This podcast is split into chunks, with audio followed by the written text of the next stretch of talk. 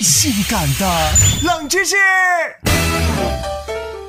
说起来，馒头恐怕大家都特别熟悉了吧？馒头是作为现在最常见的食物之一，大饼卷馒头就着米饭吃！然而，馒头是如何发明的呢？冷门指数三颗星。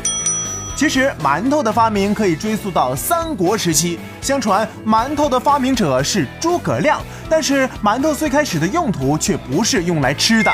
诸葛亮打了胜仗，班师回朝的路上，军队走到卤水，也就是现在的长江上游，被称为金沙江的地方。走到这里之后，突然阴云密布，狂风漫天，无法前进了。下雨，刮风。啊，对我自己配的风声。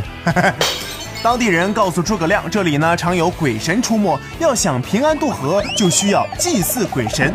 不过祭祀的用品却让诸葛亮不能接受，需要的是黑白牛羊和四十九颗人头。嗯，黑白牛羊倒是好说了，可是用人头祭祀这件事情确实没法接受。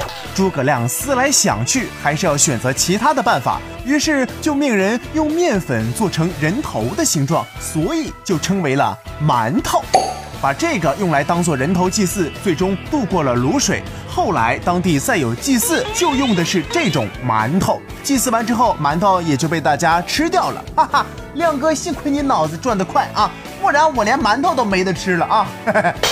随着时间的推演，馒头祭祀的用处已经越来越少了，而变成一种常见的食物。嘿，从未听过如此性感的冷知识，这就对了，大哥。你当年是不是扭头还发明了糖三角和豆沙包啊？